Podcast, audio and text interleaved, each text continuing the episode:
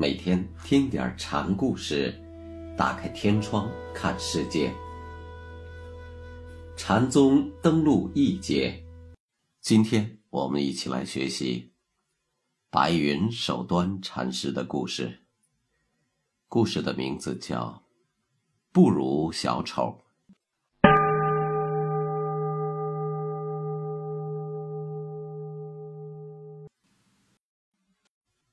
守端禅师刚出家的时候，是在茶陵玉禅师的门下。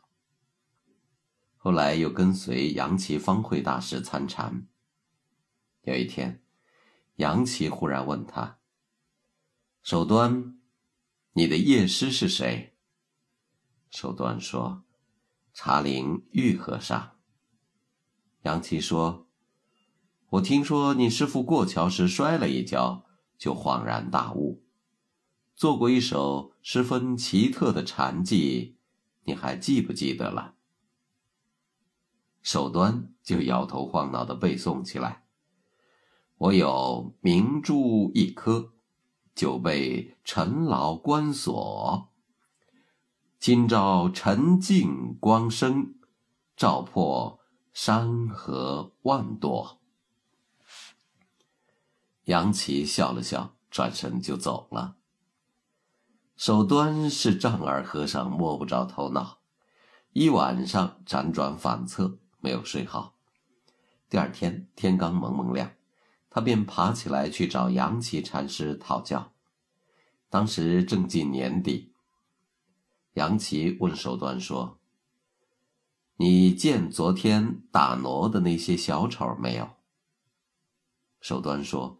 看见了呀，杨七说：“你有一点儿不如人家。”手端有些吃惊的问：“大师的意思是？”杨七说：“小丑喜欢别人笑，你却怕别人笑。”手端闻听此言，豁然开朗。小丑喜欢别人笑。表示自己的演技发挥的比较成功，取得了良好的效果。至于对杨岐的笑该如何理解，有两种看法值得借鉴。因为手端转述的是他人的知见，等于属他家珍宝，与自己无异，故此杨岐发笑。手端既然欣赏这个句子，是已经悟得了。即心即佛的道理，所以杨岐笑着走开，好让手端继续参究。果然，手端在苦参一夜之后，再经杨岐一点，灵机顿开。杨岐说：“你不如小丑，可能也暗含此意。只要自己有了真功夫，笑骂由人，与我何损？”正如老子所说：“不孝不足为道。”一切但求之在我而已。自得之，则资之深；资之深，则取诸左右，逢其缘。大可不必舍己求人。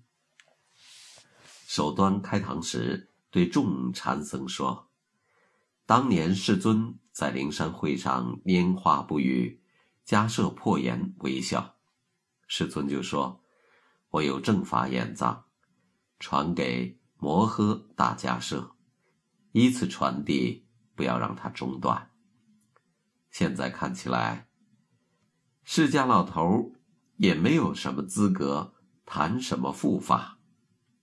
为什么这样说呢？你们大家每个人都有自己的正法眼藏。每天从床上爬起来，是是非非，各种各样的所作所为，都是正法眼藏的影子。正法眼开的时候，乾坤大地、日月星辰、万象森罗都在眼前。正法眼未开时，这些都在你们的眼里。今天正法眼已开的人，咱就不提了。如还有未开的人，老汉就不但其烦，再念一偈：诸人法眼脏，千圣莫能当。为君通一线，光辉满大唐。须弥走入海，六月降严霜。法花虽论道，无惧得商量。诸位，既然已经啰里啰嗦说了一通，为什么又是无惧得商量？吆喝了一声，手端又接着说：“分身坐两处看。”释迦牟尼曾有四个宏愿，即众生无边，誓愿度；烦恼无尽，誓愿断；法门无量，誓愿学；佛道无上，誓愿成。寿端禅师针对释迦也提出了自己的四个宏愿，却是：饥来要吃饭，寒到即添衣，困时伸脚睡，热处爱风吹。有次，寿端在讲法时，谆谆告诫自己的弟子说：“古人留下的片言之语，你若参不透的话。”就好像撞上了铁壁一般，没有出口，无路可走。可是，假如有朝一日你彻底了悟，才恍然发现那铁壁原来就是你自己。你们领会了我的意思没有？问了这一句，手端口里还反复念叨着：“铁壁，铁壁。”